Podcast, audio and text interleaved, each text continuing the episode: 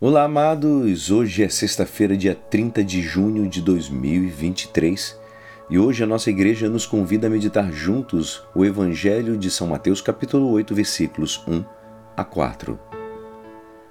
Tendo Jesus descido do monte, numerosas multidões o seguiam. Eis que um leproso se aproximou e se ajoelhou diante dele, dizendo: Senhor, se queres, tu tens o poder de me purificar. Jesus estendeu a mão tocou nele e disse: Eu quero, fica limpo. No mesmo instante, o homem ficou curado da lepra. Então Jesus lhe disse: Olha, não digas nada a ninguém, mas vai mostrar-te ao sacerdote e faze a oferta que Moisés ordenou, para servir de testemunhos para eles. Esta é a palavra da salvação. Amados, hoje o Evangelho nos mostra um leproso cheio de dor e consciente da sua enfermidade, que chega a Jesus pedindo para poder ajudar a purificá-lo. Também nós, ao ver tão próximo do Senhor e tão longe de nossa cabeça, nosso coração e as nossas mãos de seu projeto de salvação, teríamos que sentir-nos ávidos e capazes de formular a mesma expressão do leproso, que é: Senhor, se queres, pode limpar-me. Pois bem, se impõe uma pergunta: uma sociedade que não tem consciência do pecado pode pedir perdão ao Senhor? Pode pedir alguma purificação?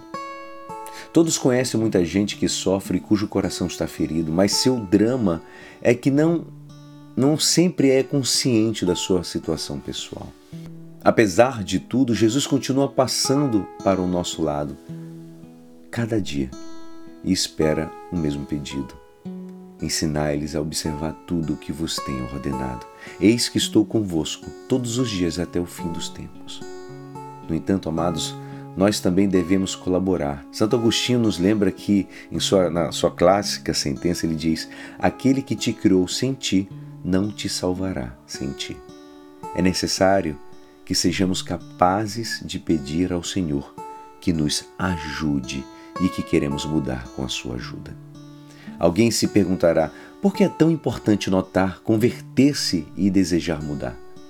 Simplesmente, amado, porque, do contrário, continuaríamos sem poder dar uma resposta afirmativa à pergunta anterior, na que dizíamos que uma sociedade sem consciência do pecado dificilmente sentirá desejos ou necessidade de procurar o Senhor para formular uma, um pedido de ajuda.